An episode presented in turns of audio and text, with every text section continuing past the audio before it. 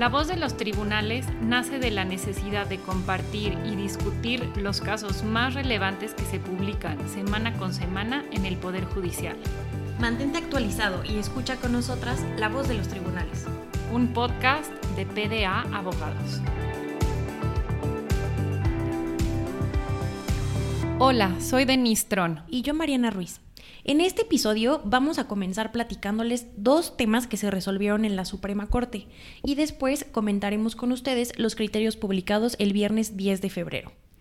El primero de los asuntos resueltos por la Suprema Corte tiene que ver con los derechos de autor y es por un juicio iniciado por Ricardo Arjona, el cantante y compositor, quien pues presentó un juicio en contra de Toyota por haber utilizado una canción de él, modificando la letra en un anuncio de autos y además en este anuncio aparecía una persona muy parecida a Ricardo Arjona para hacer la promoción, ¿no? Y aquí quedaba como un poco la duda porque bueno, no era exactamente la letra de la canción, se utilizó más bien la música y también este tema del aspecto físico. La primera sala resolvió que el derecho a la propia imagen no se refiere únicamente al retrato de las personas, sino que abarca toda representación gráfica. Por lo tanto, sí se condenó a la empresa Toyota y se consideró que habían transgredido el derecho a la propia imagen de Ricardo Arjona al hacer una imitación de su persona. Por otra parte, lo mismo se resolvió respecto del uso de la canción, la cual no tenía una autorización para hacerlo. El cantante había solicitado una indemnización del 40% del precio final del auto promocionado respecto de todas las ventas que se habían dado eh, por este anuncio. Este punto pues no fue concedido como tal porque se dijo que no era posible determinar cómo la campaña publicitaria había tenido la repercusión directa sobre la totalidad de las ventas. Así que el tema de la cuantificación de la indemnización va a realizarla el juez y esto pues queda a una segunda etapa en donde tendrán que ofrecerse pruebas y realizarse análisis por peritos para determinar cuál es el monto de la indemnización. La verdad que este caso estaba muy relevante debido a que no es algo que esté expresamente previsto en la ley y lo que podemos ver es que esta interpretación puede darse a otros casos, como por ejemplo me viene a la mente los stand-ups, en donde los comediantes eh, imitan a varias personas y obtienen un lucro. Entonces, si aquí vemos que el lucro es uno de los elementos que se tomaron en consideración, pues también podría aplicar para otros casos, ¿no, Denise? Sí, se va ampliando y eh, la interpretación de, estos derechos, el derecho a la propia imagen y todo esto englobado en, el, los derechos de autor. Y en relación con, esta evolución o esta eh, evolución de los criterios, traemos otro asunto que fue resuelto también por la Suprema Corte. Y este refiere a las peticiones que hacen eh, las personas a las autoridades a través de una red social como Twitter.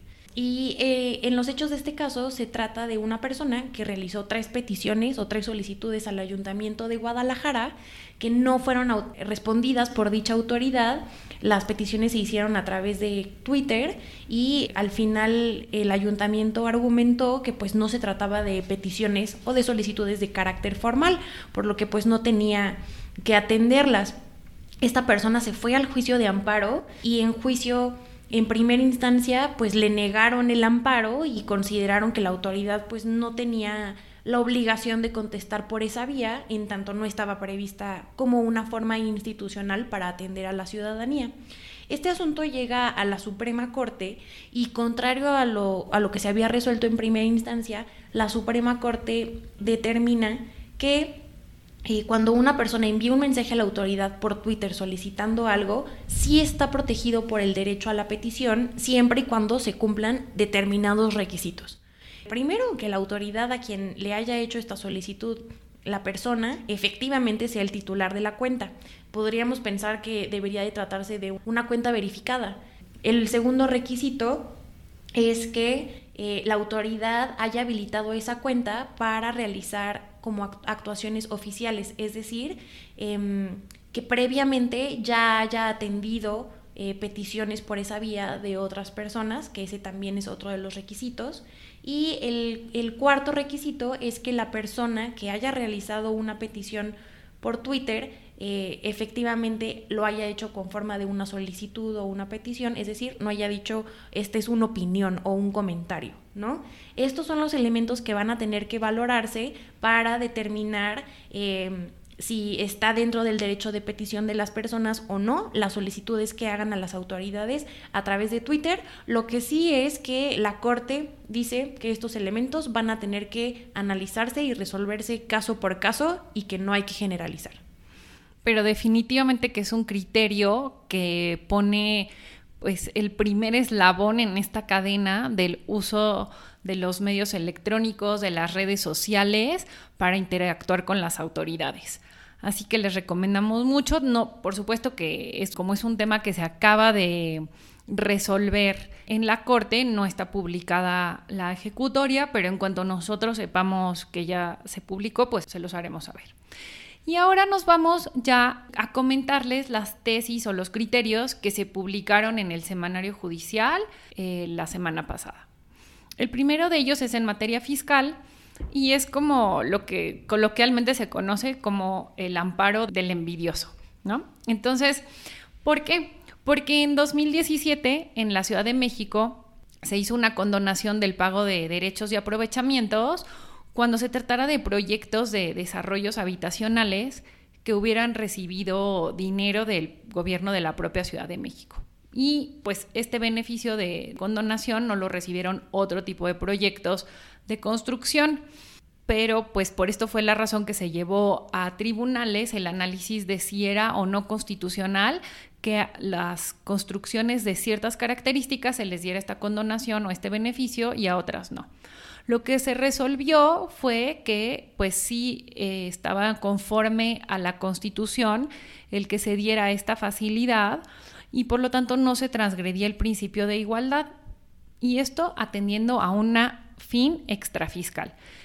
El tribunal dice que la finalidad de esta medida era apoyar a personas de bajos recursos, eh, asumiendo que este tipo de desarrollos habitacionales son para personas con escasos recursos o bajos recursos, y por lo tanto, atendiendo a esta finalidad extrafiscal, no había un problema de constitucionalidad en la condonación. Ahora pasamos a materia administrativa. También les traemos un caso diferente. En este caso se trata de materia agraria y también se trata de una comunidad indígena que conformaban un grupo de ejidatarios. Les voy a platicar los hechos del caso. Eh, se trata de un grupo de ejidatarios que firmó un contrato con una empresa eh, de hidrocarburos para que pudiera realizar construcciones eh, de ductos en las tierras ejidales de la comunidad indígena. Esto, pues bueno, en violación a los derechos de los ejidatarios. Al resolver sobre este tema, el juez analiza cuáles son los alcances del derecho a la impartición de justicia cuando se trata de grupos indígenas y cuando se establece una figura que se llama servidumbre de paso en favor de este constructor. Entonces lo que resuelve es que eh, las comunidades indígenas tienen, además de las personas indígenas, tienen el derecho a ser asistido por un intérprete y que este derecho no se limita a actuaciones en juicio. Es decir, normalmente hemos hablado sobre este derecho cuando hay una persona indígena que está siendo vinculada a un proceso penal, pero nunca se había hecho esta interpretación como lo es que el derecho a ser asistido por un intérprete debe de ampliarse a otros actos jurídicos en favor de las comunidades indígenas. En este caso se refieren a las actas de asamblea y a los contratos en donde se estableció esta figura de la servidumbre de paso en favor del constructor en, donde iba a poder utilizar o pasar por las tierras ejidales en perjuicio de este grupo indígena. Y el segundo punto que se resolvió en este caso es sobre el derecho de acceso pleno a la jurisdicción, es decir, de acceso a los tribunales y con ello a la justicia. Para garantizar este derecho se resolvió que el juez debe de tomar en cuenta los usos y costumbres de la comunidad, pero con una tutela o un cuidado mayor especial hacia los indígenas para evitar que se vulneren sus derechos. En, estos, en estas tesis se analiza justamente los alcances de eh, los derechos de los grupos indígenas, que además son ejidatarios, en relación con el derecho de una impartición de justicia en términos constitucionales. Los otros dos criterios que también se publicaron tienen que ver con el caso de la guardería ABC. Estos asuntos pues ya llevan muchos años en tribunales, incluso llegaron a la corte. Ahí se determinaron pues ya lineamientos muy relevantes para cómo se tenían que resolver los asuntos, pero después estos fueron llegando de cada niño a diferentes tribunales en materia administrativa y pues eso generó que se dieran diferentes interpretaciones respecto de cómo se tenía que reparar los daños causados tanto a los menores como a las familias, ¿no? Y como una medida que tomó el Consejo de la Judicatura Federal fue el mandar todos estos asuntos a un solo tribunal aquí en la Ciudad de México, que es el que está resolviendo los asuntos respecto de todos los niños y, sus familias, ¿no? En caso de los niños que fallecieron. Estas tesis se refieren a un caso en el que el menor falleció como causa del incendio que se provocó en la guardería BC y eh, la familia solicitó pues diversas compensaciones atendiendo a los daños causados. Entonces, uno de ellos pues fue el daño moral, para la víctima directa, si bien pues se trataba de un menor que perdió la vida, pero sí se determinó darle un pago de 10 millones de pesos para reparar el daño moral y además también se otorgaron dos cantidades tanto para la madre como para el hermano de este menor. También se le dio una reparación por lucro cesante, pero el punto central de esta tesis se centra en la compensación por daño a la integridad física de la víctima, que si bien está previsto en la legislación, en este caso como el menor perdió la vida, pues el daño a su integridad física ya había sido evaluado como parte del daño moral, pero no podía darse una compensación adicional por un daño a su integridad física debido a que el menor perdió la vida. Este tipo de reparación de daño a la integridad física sí procede respecto de los niños que se encuentran vivos, que tuvieron daños, pues quemaduras, la pérdida de algún miembro, etcétera. Pero lo que se determinó es que en el caso de que el menor haya perdido la vida, lo que va a proceder es la reparación del daño moral, y eh, no se le podría indemnizar o compensar además por un daño a la integridad física, pues por la condición de este caso concreto. Y Mariana, igual sería muy bueno si tú quieres comentar este tema. Sí, pues yo creo que lo comentaste muy bien. Es un tema delicado porque, pues bueno, siempre se trata de compensar a las familias que tuvieron esta pérdida y yo creo que ha de ser muy difícil para los tribunales el poder determinar cuánta es la cantidad que se debe de dar como compensación por estos daños causados a la familia que sufrió esta pérdida. Es interesante este criterio que analiza pues este tipo de daño a la integridad física y será interesante ver si otros tribunales lo retoman para que pueda conformar una jurisprudencia. El otro tema que se comentó en una segunda tesis de este mismo tribunal fue cómo tiene que considerarse un criterio orientador o vinculante para determinar el monto que debe darse a cada uno de los afectados para asegurar la reparación integral del daño.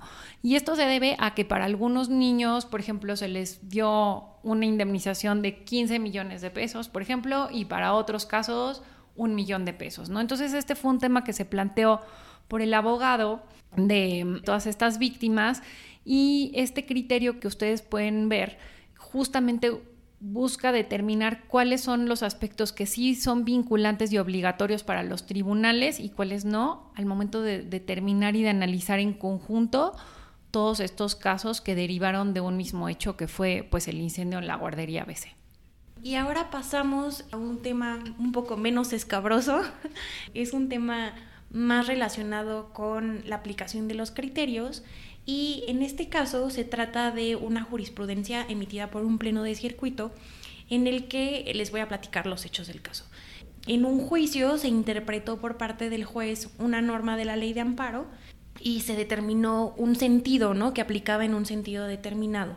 Posteriormente a que ya fue aplicada esta norma sobre el emplazamiento, la Suprema Corte emitió una jurisprudencia en donde eh, sustentaba un criterio distinto al que había sostenido el juez de amparo.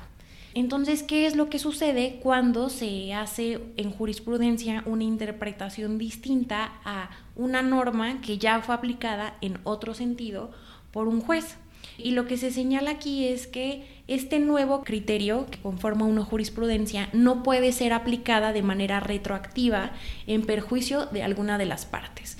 Entonces, suponiendo que este criterio de jurisprudencia beneficiara, fuera más protector, en ese caso, pues tal vez está abierta la puerta a que sí se ha aplicado, pero pues en este caso no se resolvió eso. En este caso se resolvió eh, sobre un criterio que al parecer no favorecía a una de las partes.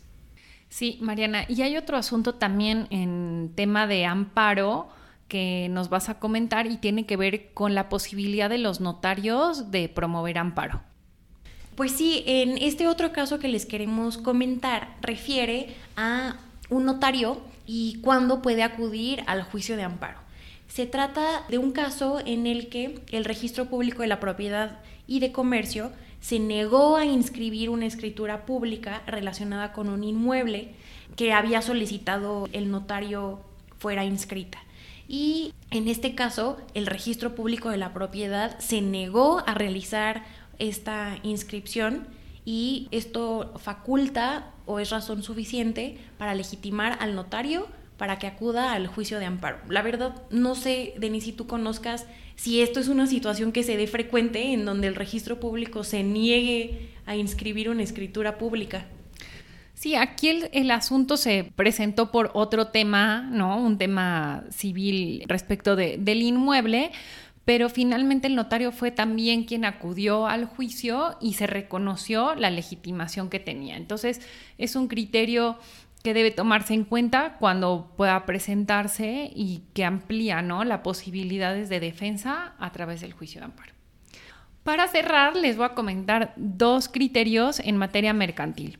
Uno de ellos se trata de un juicio ejecutivo mercantil, se presenta la demanda y para realizar el emplazamiento del demandado estaba pues en otra ciudad, entonces se ordenó que se realizara a través de un exhorto y lo que se ve es que pasó el tiempo, no, no avanzó y finalmente en el juicio se declaró la caducidad por inactividad procesal, en este caso pues del actor.